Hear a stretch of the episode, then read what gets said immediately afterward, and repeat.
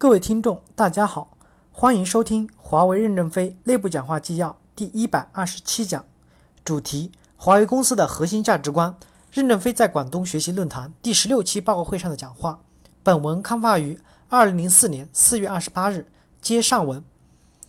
第二点，人力资源管理变革。我们从一九九七年开始与黑 Group 合作进行人力资源管理变革，在黑的帮助下。建立了职位体系、薪酬体系、任职资格体系、绩效管理体系及员工素质模型，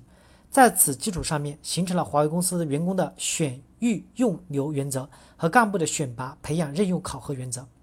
自1998年开始，嘿每年对华为公司人力资源管理的改进进行审计，找出存在的问题，然后交给华为解决。正是由于这么多年来我们在人力资源管理上不断的改进、不断的进步，造就了一支真诚为客户服务的员工和干部队伍。二零零五年开始，华为公司又与嘿合作，进行领导力的培养、开发和领导力素质模型的建立，为公司面向全球发展培养领导者。我们在选拔干部的时，总是选拔那些品德好、责任结果好、有领袖风采的风范的干部来担任各级部门的一把手。那些责任结果不好，但是素质好的人也不能提拔为干部，一定要让他去做最基层的工作，不让他去做管理工作。管理工作不会管就乱管。让这个部门忙得昏天黑地，一个项目结果都出不来。我们认为，他们上往他们上台以后，可能会造成虚假繁荣，团队没有战斗力。他们要转为普通岗位，通过做具体的工作，把好的素质转变为好的能力和实现责任结果。就是说，你本事再大，能力再高，首先要去实践，要去做出结果来。没有结果，不可能真正认可你素质很高。人们往往把素质理解成为认知能力，看重他博士、博士后或者硕士学历，这是认知能力。认知能力不能拿来当饭吃，只能拿去做贡献，才能产生价值。所以，我们公司强调素质，不只是表面上的素质，强调的是品德和工作能力，就是贡献和结果。对于那些责任结果不好、素质也不高的干部，要进行清退。我们的干部分为三种：占全部干部的百分之三十的第一种干部，属于干部的后备队，有机会到华为大学进行管理培训，培训优秀的人，有可能在下一届职务上给他实践的机会。最后面的百分之二十的干部属于后进干部，后进干部队伍最是优先裁员的对象。后进的人希望摆脱自己后进，就拼命的往中间挤，中间的队伍受不了，就也就往前跑。我们强调实践是检验真理的标准，我们从实践中选拔干部。我不是听你说怎么样，我是把你过去做过的事拿来评价。如果评价以后有领导风范，又有团队管理能力，为什么不能当干部？你能够担任这个职务，才能用你。所以。我们反对民主推荐，反对竞争上岗，这样就搞乱了任职体制。我们公司这几年严格控制考核体制，考核体制已经形成了一种范本。学历最重要的，但不是唯一的。我们在所有干部考核表上，唯一没有设的一个填栏就是填学历，都是你在公司实践工作的评价。对于那些责任能力高的、素质还不是很好的，我们要求他多学习，要求提升自身素质，多提供给责任能力好的人一些培训的机会。但是老师不能提高素质的，我们要要他心平心态平和的去接受一般性的工作。在干部政策导向方面，我们提出三优先三鼓励的政策。三优先是优先从优秀团队中选拔干部，出成绩的团队要出干部，连续不能实现管理目标的主管要免职，免职的部门的副职不能提为正职。优先选拔责任结果好，在一线和海外艰苦地区工作的员工进入干部后备队伍培养。我们华为大学的第一期就办在尼日利亚。优先选拔责任结果好、有自我批判精神、有领袖风范的干部担任各级一把手。这个领袖风范包含四个方面，就是高素质、团队感召力、清醒的目标方向和实现目标的管理节奏。三鼓励是鼓励机关干部到一线，特别是海外一线和海外艰苦地区工作，奖励向一线倾斜，奖励大幅度向海外艰苦地区倾斜。鼓励专家性人才引进技术和业务专家职业发展通道。鼓励干部向国际化、职业化转变，所有干部都要填表表示自愿申请到海外最艰苦的地区工作，否则不管你是多么优秀的人，不招聘。现在干部提拔首先要谈话，如果不愿意去艰苦地区，也不予考虑，因为我们要全球化，而中高级干部不国际化，这怎么行呢？因此说，我们公司要国际化，不仅是市场的艰难，还有内部人思想矛盾的艰难也是巨大的。这是我们干部导政策的导向。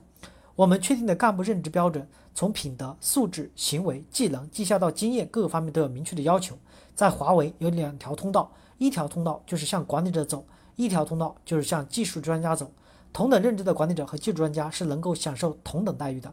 如果不适合做管理者，当你在技术方面很强，业务方面很强，你可以朝技术业务方向发展，然后达到与管理者享受同等待遇。我们确定了整个干部的培养选拔机制和原则。我们这里不仅要使员工明白客户导向的原理，而且要从制度上、工作方法上、流程和规划上、日常的考核上都贯穿一个魂：客户需求导向，迫使员工养成其一日生活制度。我们否定以实现员工个人价值的自由文化。员工在华为改变命运的道路只有两条：一条是努力奋斗，二是产生优良的贡献。贡献有潜在的、显现的，有长期的、短暂的，也有默默无闻甚至被误解的。华为给员工的报酬是以他的贡献大小和任职能力为依据，不会员不会为员工的学历、工龄和职称以及内部公关做得好支付任何报酬。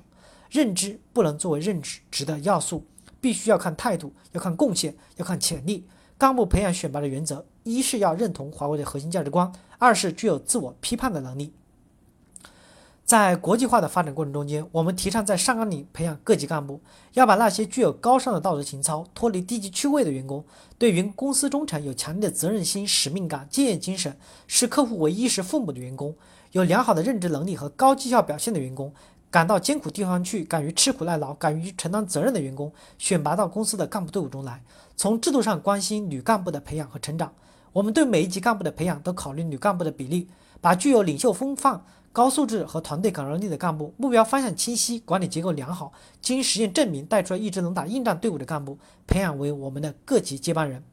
我们坚持干部末位的淘汰制度，建立良性的新陈代谢机制，坚持引进一批批优秀员工，形成源源不断的干部后备资源，开放中高层岗位，引进具有国际化运作经验的高级人才，加快干部队伍国际化进程，加强干部和员工的思想品德教育、诚信教育。坚持不懈，坚持反对干部腐败，反对赌博，凡参与赌博的干部一律开除。我们还反对员工打牌，华为公司基本上没有多少员工敢打牌，因为我们认为这样玩物丧志。高级主管打牌一定要处分，要建立员工个人信息系统，记录员工在诚信方面的信息，包括奖罚、晋升、任职能力、绩效等信息。我们要变成一个诚信的社会，就要建立全体老百姓的诚信档案。我认为广东省信息技术那么发达，建议政府在这个问题上可以率先在全国做起来。我们公安系统可以搞个数据库，变成开放的档案，人们都自觉不去干坏事。如果我们社会不转变成为诚信社会，成本是极其巨大的，而且没有人搞原创发明。中国如果没有原创发明，我们永远也进入不了先进的高科技。华为这十几年来一直在铸造两个字：诚信，对客户的诚信，对社会的诚信，对员工的诚信。只要我们坚持下去，这种诚信创造的价值是取之不尽、用之不竭的。在整个干部的选拔程序方面，我们首先要根据任职职位的要求与任职的资格标准进行认证。认证的重点在于员工的品德、素质和责任结果完成完成情况。认证以后，我们还要进行三百六十度的考察，这三百六十度就是主管、下属和周边，然后全面的评价干部的任职情况，不搞民主推荐，不搞竞争上岗，而是以成熟的制度来选拔干部。这个成熟的制度包括职位体系。任职资格体系、绩效考核体系、干部的选拔和培养原则、干部的选拔和任用程序，包括我们后面要讲的干部的考核。在考察干部时，还要进行任前公示，使干部处于员工的监督之下。每次任命都要公示半个月，半个月之内全体员工都可以提意见。然后我们在每个干部任命之后，还有个适应期，安排导师。适应期结束之后，导师和相关部门认为合格了才会转正。另外，我们采取任期制，保证能上能下，完不成目标的就下来。选拔机制是建立一个三权分立的机制，业务部门有提名权，人力资源及干部系统体系有评议权，党委有否决权。就干部考核机制来讲，我们有三个方面：一是责任结果导向，关键事件个人行为评价考核机制；二是基于公司战略分层分级数值，也就是 PBC 个人绩效承诺和末外淘汰的绩效管理机制；第三是基于各级职位按任职资格标准认证的技术业务专家晋升机制，